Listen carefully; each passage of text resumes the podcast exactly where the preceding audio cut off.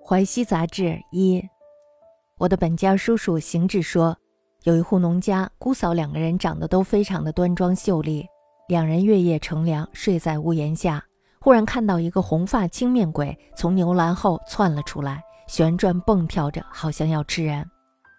当时男人们去看守谷场、瓜园还有果园了，姑嫂二人吓得什么都不敢说。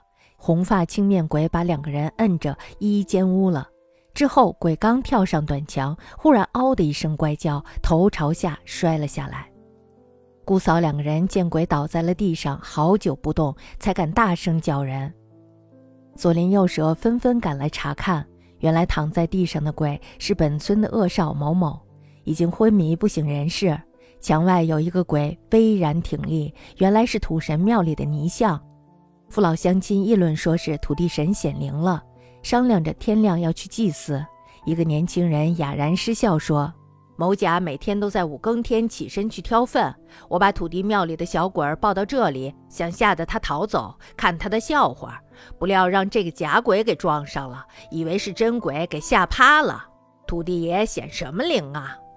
有位老者说。某甲天天挑粪，你为什么别的时间不吓唬他，唯独今天才去吓唬他？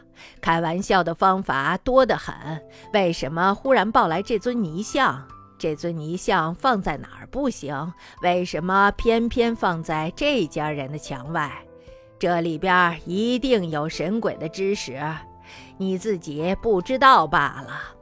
于是大家凑了些钱，祭祀了一番。那个恶少被他的父母抬回家去，昏迷了几天，竟然再也没有醒过来。族书行止言：有农家妇与小姑并端立，月夜纳凉，共睡檐下。忽见赤发青面鬼自牛栏后出，玄武跳至，若将博士。使男子街外出守长圃，姑嫂既不敢与，鬼一绝诺强诬之。方跃上短墙，忽嗷然失声，倒置于地。见其久不动，乃敢忽然。邻里趋势，则墙内一鬼，乃里中恶少某，已昏扑不知人事。墙外一鬼亦然立，则社公祠中屠偶也。父老谓社公有灵，亦至小报赛。一少年哑然曰：“某甲恒无故出丹饭，吾希报神祠鬼卒之路策，使害走以博一笑。”不与遇此为鬼，勿为真鬼惊博也。社公何灵哉？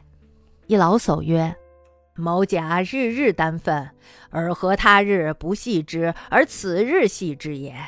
系之数亦多矣，尔何忽报此屠偶也？屠偶何地不可治，而何独至此家墙外也？此期间鬼时平之，而自不知耳。